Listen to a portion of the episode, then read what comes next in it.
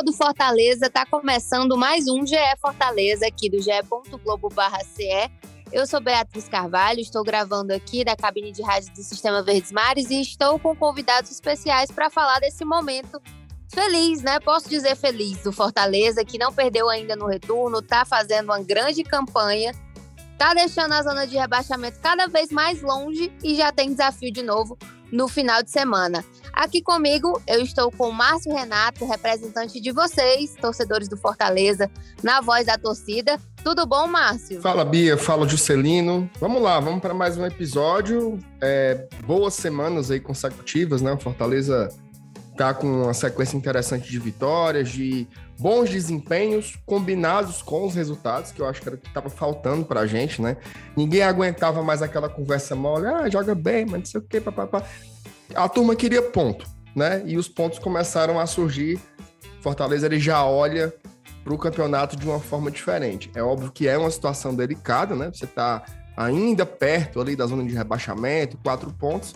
Só que o torcedor é, tá vivendo aquela frase lá, sabe? Estão deixando a gente sonhar. Então a gente já começa a imaginar outros objetivos aí no campeonato. Boa. E comigo aqui também temos Juscelino Filho, que é nosso repórter do ge.globo CE também. Também é o cara do Cartola aqui no GE Ceará e está aqui para falar de Fortaleza mais uma vez. Bem-vindo, Juscelino. Fala, meu povo, belezura? Tudo tranquilo? Rapaz, esse Cartola tá me dando uma raiva que vocês não têm noção. Mas o assunto é, o assunto é Fortaleza, né? Uma fase boa, momento bom. Vamos falar de Cartola, não? Por gentileza. E, Márcio de Celina, eu acho que a gente pode começar falando, claro, além da sequência positiva, de um retorno que aconteceu no último jogo, na vitória por 1 a 0 em cima do Corinthians, é, que foi do Tinga, né? Que é capitão da equipe, é um jogador que tem uma moral enorme para a torcida, muito querido e que falou com jornalistas, né, pela primeira vez desde o retorno, é, superou uma lesão ali no pé. E ele comentou, achei interessante da entrevista dele, que jogou ali a, fi final da Libertadores, final da Libertadores não, fase final do Fortaleza na Libertadores, é, nas oitavas, é, com o pé praticamente quebrado, né? E no jogo contra o Juventude ele não estava aguentando ficar em pé. E aí nisso tudo, o Voivoda queria mudar o esquema tático, mas não fez tantas alterações assim, porque ainda tinha aquela peça, a questão do Pikachu, né? Que era uma peça que se, encaixava muito bem naquele esquema, depois acabou saindo. É, eu acho que vale destacar isso, porque era uma, uma grande pedida da torcida que mudasse esse esquema, que tivesse alguma mudança para que o Fortaleza conseguisse alguma evolução, né, Márcio? E aí a gente meio que entendeu um pouco sobre as razões do técnico também, que não queria fazer uma grande alteração por conta de é, um jogador que estava se destacando, também pra, porque não sabia muito bem o que ia acontecer.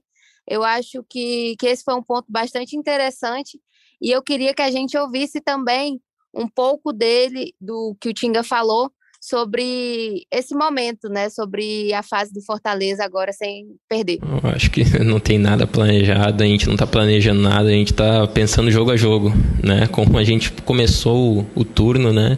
A gente pensou assim, né? desde o jogo contra o Santos, acho que foi um jogo que a gente tentou martelou o Santos, tentou fazer de tudo para a gente vencer, não conseguiu, mas a gente viu o pensamento do grupo que mudou, né? Motivação, eu acho que os treinamentos, tudo melhorou, tudo estava fluindo melhor melhor, então a gente sabia que que uma hora ou outra a gente ia voltar a vencer os jogos, né? Então acho que o nosso pensamento está sendo esse. Márcio, quer comentar alguma coisa sobre o retorno do Tinga, Márcio?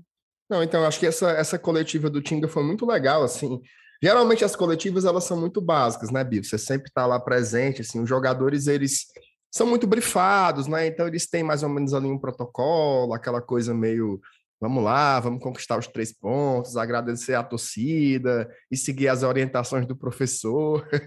Mas o Tinga ele é um cara que tem um conteúdo diferente, né? Tanto que a coletiva dele durou quase 40 minutos e ajudou um pouco a, a, a formar né, algumas peças desse quebra-cabeça. Assim. Eu acho que foi muito elucidativa essa questão tática. Né? Assim, o Voivoda já sabia que precisava fazer alterações, mas ao mesmo tempo ele estava, entre aspas, né, aprisionado ao jogador que estava resolvendo. Né? Se você muda o esquema, você mata o jogador que estava resolvendo os jogos, que era o Pikachu. Então, em alguma medida, a saída do Pikachu também encorajou né, mudança, e aí, obviamente, somado também a, a, a outros eventos que se combinaram, né? A chegada de oito jogadores, as semanas livres para trabalhar, não adiantava ter uma ideia nova se você não tinha tempo para treiná-la, para implementá-la. Então, aos poucos aí o tempo vai passando, a gente vai entendendo mais o que, que aconteceu ali naquele apagão do Fortaleza no primeiro turno, né? Então, essa coletiva foi muito legal, mas eu só queria registrar que não existe, assim, nada como o Tinga no Fortaleza, assim, cara. É uma identificação dele com o clube, do torcedor com ele, assim. São histórias que se misturam e ele não precisa falar nada, assim. Basta ele ser ele mesmo, basta, ele, basta ver ele feliz, ele sorrindo, ele cumprimentando o torcedor. É um carisma, assim, incrível, sabe? Não precisa fazer um discurso autoproclamatório de dizer eu sou ídolo, assim. O cara que entende o seu lugar eu acho que, até para fechar e passar para o Juscelino, mas tem uma parte muito legal, né? Que é justamente falando sobre o retorno dele. Ele fala assim: olha, eu sendo treinador, eu não, eu não me botaria agora.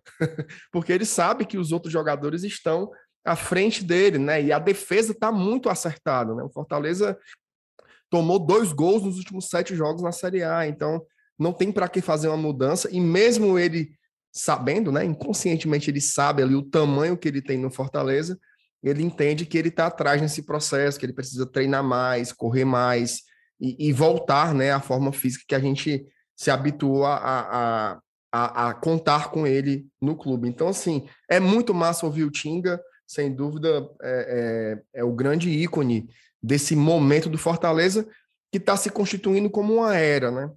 Eu acho que a gente, quando está no tempo presente, tem um pouco de dificuldade de identificar isso.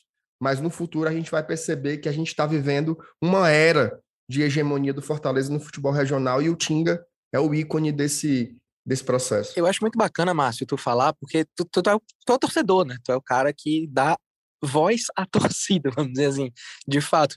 Porque acho que ninguém é melhor do que o torcedor para colocar o Tinga no patamar que de fato ele merece dentro do clube. Né? A gente que, que acompanha o clube também, não tanto das arquibancadas, no caso, como o Márcio, por exemplo, mas a gente viu de fato a trajetória campeã do Tinga, né? São, acho que cinco títulos estaduais, não é isso, Márcio? Fora o é, são Brasileiro. Cinco estaduais, duas Copas do Nordeste, Campeonato Brasileiro e o lugar certo na hora certa, porque ele também fez gols importantíssimos. né? Exato. E deu assistência, né? É, o, o, o, gol do Cassiano, o passe foi do Tinga, né? Assim, só para dar um exemplo. É. Exatamente. Assim, acho que ninguém é melhor do que o torcedor para colocar, dar importância que o Tinga de fato merece. E, e ver ele voltando numa situação que foi essa do jogo contra o Corinthians, em vitória e tudo mais, nossa, acho que se torna mais emblemático ainda. O Tinga, ele, ele ainda vai ter muito tempo aí pela frente uh, ah, para fazer mais história com a camisa do Fortaleza, mas o que ele já construiu, eu acho que já dá para colocá-lo num patamar massa, bem de destaque mesmo em relação aos jogadores que já passaram pelo Fortaleza. E assim, que bom que ele tá voltando, e é um jogador diferenciado não só dentro de campo, como o Márcio estava falando, na cabeça do cara também, né? De saber que, poxa, eu tô voltando agora e tal, se eu fosse o Voivoda não me botaria tudo mais. É, é, é, um cara que tem um pensamento crítico diferente. É diferente. Eu acho que a gente só tem que, que, de fato, elogiar o Tinga. Que bom que ele voltou, que bom que ele tá de volta. Agora vai poder ajudar bastante ainda o Fortaleza. Tem muito jogo pela frente ainda. E assim, o momento do Brits é um absurdo, mas todo mundo sabe o que, é que o, o, o Tinga é capaz de fazer estando 100%.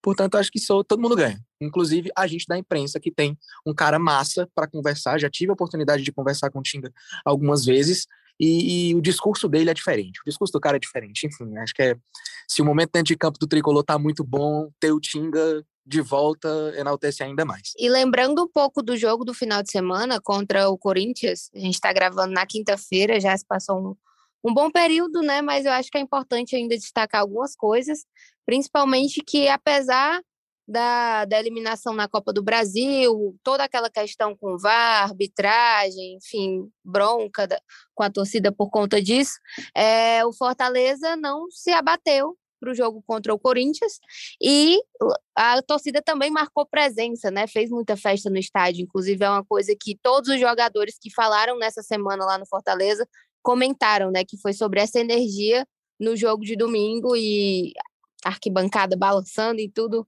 é uma grande festa. Então, assim, o clima no meio da semana não influenciou para esse jogo e com certeza essa fase de não perder, ser o único time que está 100% no retorno e não levar gols, tem dado uma, uma baita confiança para o Fortaleza para essa sequência, né? E aí pela frente vem mais um desafio que é de novo encarar o São Paulo, né? E, e o Tinga também, inclusive, falou sobre isso ontem. A gente está citando muito o Tinga porque ele deu uma longa entrevista e falou bastante sobre vários pontos, né? E um ponto sobre o São Paulo, que eu acho que vale a gente colocar aqui também, é que ele comentou que conhecia bem o Rogério, que o Rogério não ia querer perder. Escutem aí. É, ele sabe que não estão muito bem, né? A gente pode vencer, ultrapassar eles, então não sei se eles vão vir com o time reserva total, porque eu conheço o Rogério, ele não vai querer perder ainda mais para nós. Então a gente sabe como é que é, então é, a gente sabe como é que é, então ele vai vir com né, fazer de tudo, né? Claro que ele está pensando no jogo de hoje, mas eu sei como é que vai ser, então a gente sabe da dificuldade que vai ser lá no, no Morumbi, mas a gente tem totais condições de fazer um grande jogo. Acho que o grupo está bem focado, bem confiante.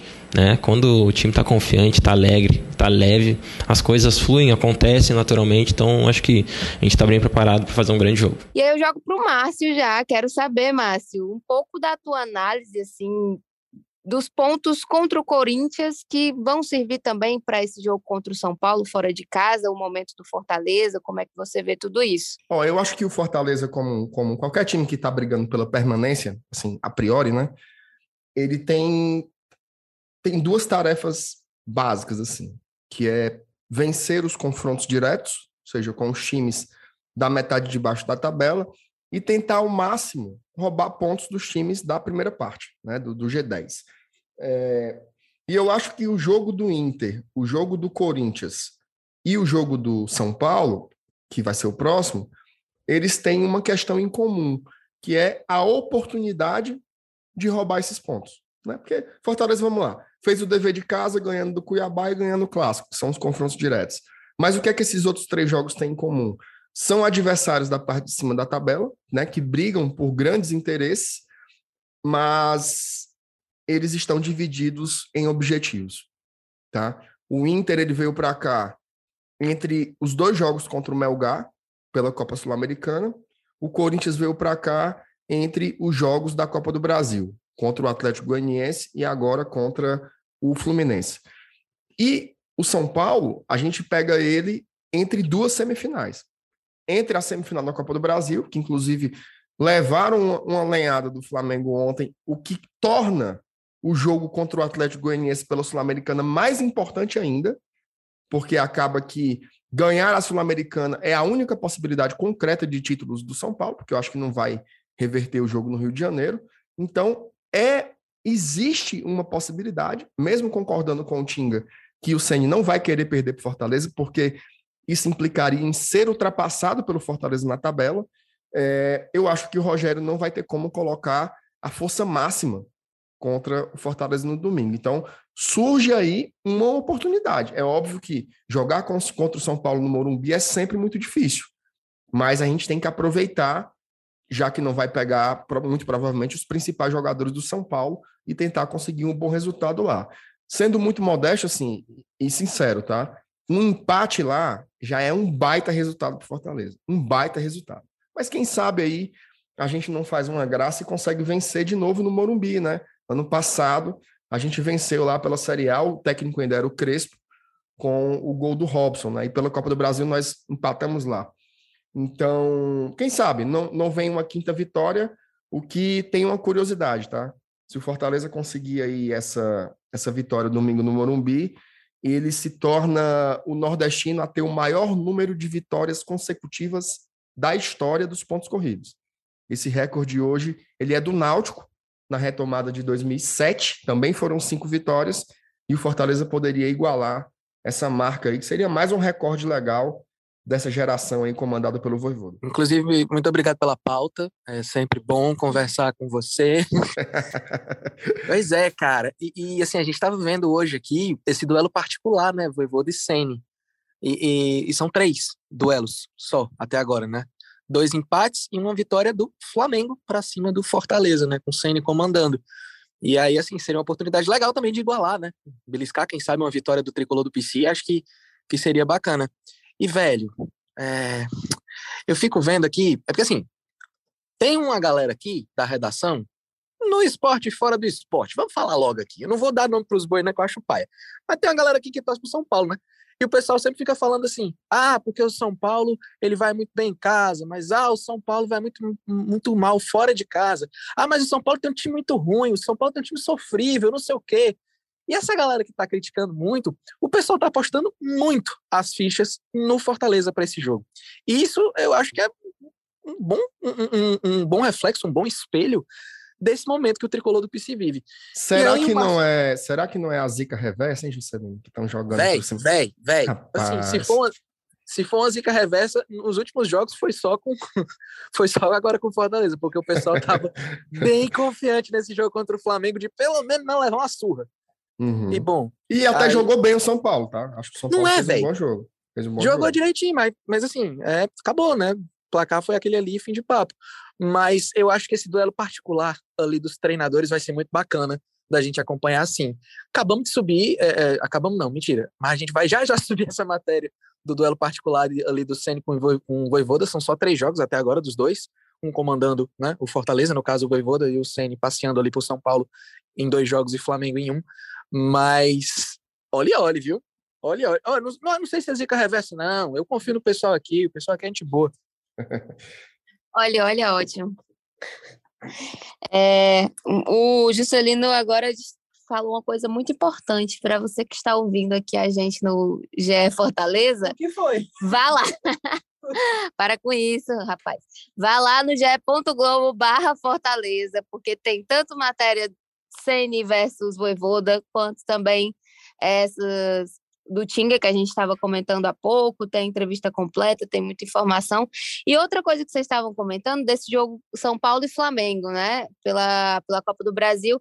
E acho que, assim, o resultado acaba influenciando um pouco também para esse jogo do final de semana. Pode ser que poupe, pode ser que tenha mudanças, não sei. O que, que vocês acham, meus comentaristas? Mas antes de passar para vocês, eu queria só lembrar para todo mundo que está ouvindo, né, é, que o Fortaleza vai ter retornos importantes é, diante do São Paulo. O Benevenuto, o Zé Wellison e o Thiago Galhardo voltam. Os três cumpriram suspensão automática de, diante do Corinthians.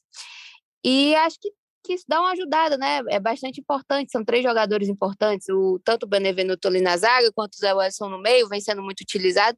E o Thiago Galhardo, que desde que chegou também vem sendo muito usado pelo Voivoda. E a única questão ali sobre departamento médico é o Lucas Crispim, que já está em transição, já está fazendo um treino separado mas a gente não sabe ainda se, se será relacionado, né? Acho que a gente vai saber um pouco mais nos últimos momentos, assim, nessa quinta e na sexta-feira, e aí vai ter tudo atualizado lá no ge.globo Fortaleza. E é isso, gente. Eu queria saber, assim, se vocês acham que o São Paulo deve poupar para esse jogo. Fortaleza, com certeza, deve ir com força máxima. Dá para apostar até numa provável escalação aí? Eu cê, acho. Cê, eu, vou ser bem, eu vou ser curto e grosso. Se eu fosse o Rogério Senna, eu poupava. Só para testar o negócio. eu acho assim, agora sim, é só um detalhe, tá? Fica parecendo que eu estou fazendo média, mas nem é. O fato do São Paulo poupar os principais jogadores também não significa que o jogo vai ser uma moleza, tá? Inclusive, na partida contra o Red Bull Bragantino, o São Paulo poupou todos os titulares e venceu o jogo por 3 a 0. É óbvio que o Bragantino não tá assim no melhor dos momentos, é um time que está mais irregular do que de costume. O trabalho do Barbieri também sendo bem questionado, mas não é uma moleza. Tá? Então, Fortaleza tem que jogar muita bola lá, mas eu acho que a tendência é que o Ceni de repente use algumas peças importantes ali para um segundo tempo, tal. Até porque o jogo só é quinta, né? O jogo lá em Goiânia contra o Atlético. Mas eu não acredito que o São Paulo vai colocar força máxima contra o Fortaleza, não. Acho que vai ter uma mescla aí, titulares e reservas, e o Fortaleza tem que aproveitar bem as oportunidades. Com relação ao, ao, nosso time aí, eu acho que com semana de descanso não tem muito para onde mexer, né? Eu acho que é o retorno aí dos três titulares. Eu acredito, Bia, que o Lucas Crispim já estará à disposição do Voivoda, mas eu não acredito que ele volte como titular, tá? Eu acho que deve ter aí um, um, um período aí para ele ir entrando e retomando o lugar. Então, eu acho que o Fortaleza deve ir com o Fernando Miguel, que goleiro um, um, barbudo maravilhoso ali no gol, tá se garantindo demais. O goleiro não tomou gol no campeonato, então tem que respeitar o FM ali no gol. Uma, um quarteto ali na, de defesa, né, com o Brits pela direita, Benevenuto, Tite e o Capixaba pelo lado esquerdo. Eu tô apostando numa trinca de volantes, tá? Tô apostando numa trinca de volantes aí com Zé Wellison, com Hércules ou, ou Sacha, né? Hércules ou Sacha e o Ronald. Tá? Eu, acho, eu acho que o Ronald deve jogar porque ele é o cara que consegue cair um pouco pelo lado direito, então ele emula um pouquinho o que o Crispim faria, né?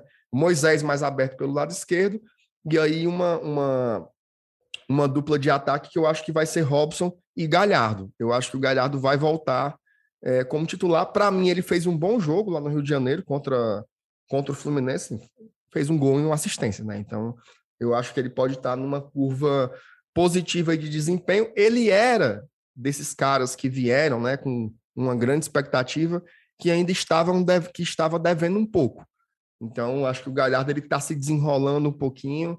Você percebe ali que ele é um cara que tem um, um poder positivo no grupo. Ele é um cara. Você vê os vídeos de bastidores, ele sempre é um cara que está lá com jogadores, que está motivando. Tem essa resenha com o torcedor que a turma gosta, né? Sai o gol do Red Bull Bragantino, o cara comemorando contra o Ceará. Então, eu acho que ele está cumprindo ali esse papel. Dentro das quatro linhas estava devendo, mas contra o Fluminense ele já começou a mostrar. Tecnicamente, eu acho que ele tem lugar no time. Se você coloca quem sabe jogar bola aqui, o Galhardo tem que estar entre os 11, sem sombra de dúvidas, e que ele continue evoluindo tecnicamente também para se justificar essa escalação que eu tô, que eu tô dando para ele aqui, essa garapinha que eu tô dando para ele. Macho, eu tava me segurando aqui, mas aí tu acabou falando antes. Eu ia perguntar assim: vem cá, o Galhardo comemorou o quê? O fim do jogo do Fortaleza ou foi o gol do Bragantino? Por favor, foi me diga. Foi, mas tu já foi, respondeu, né? Foi o gol no Ceará, mas foi o gol no Ceará. tá certo. Tá torcedor do Fortaleza. Deu um veredito. É, deu o um veredito final aqui no, no episódio. Gente, assim, eu acho que é isso, né? Falamos bastante sobre esse jogo contra o São Paulo, falamos também do outro jogo contra o Corinthians, Fortaleza do Tinga. Fortaleza tá bem demais. É, e, e, cada vez mais longe da zona de rebaixamento, vale destacar. Vendi também o peixe do GE. Globo mais uma vez agora.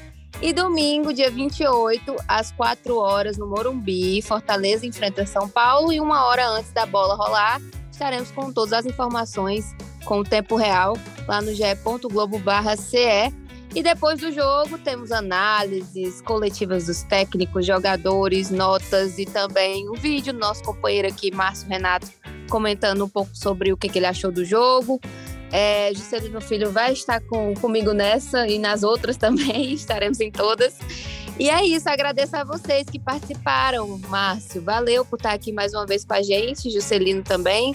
Mandem o beijo final de vocês aí. Não, é isso aí. Um... Beijo, pai. Escuta nós e acessa nós. É isso aí, continue acompanhando a gente aqui no GE, me acompanhe também lá no, no Glória e Tradição e vamos torcer para que semana que vem, ó, se assim, o, o, sabe que o torcedor do Fortaleza já tá nessa, né? De ganhar todo o jogo. Então a turma tá acreditando que vai até o final vencendo.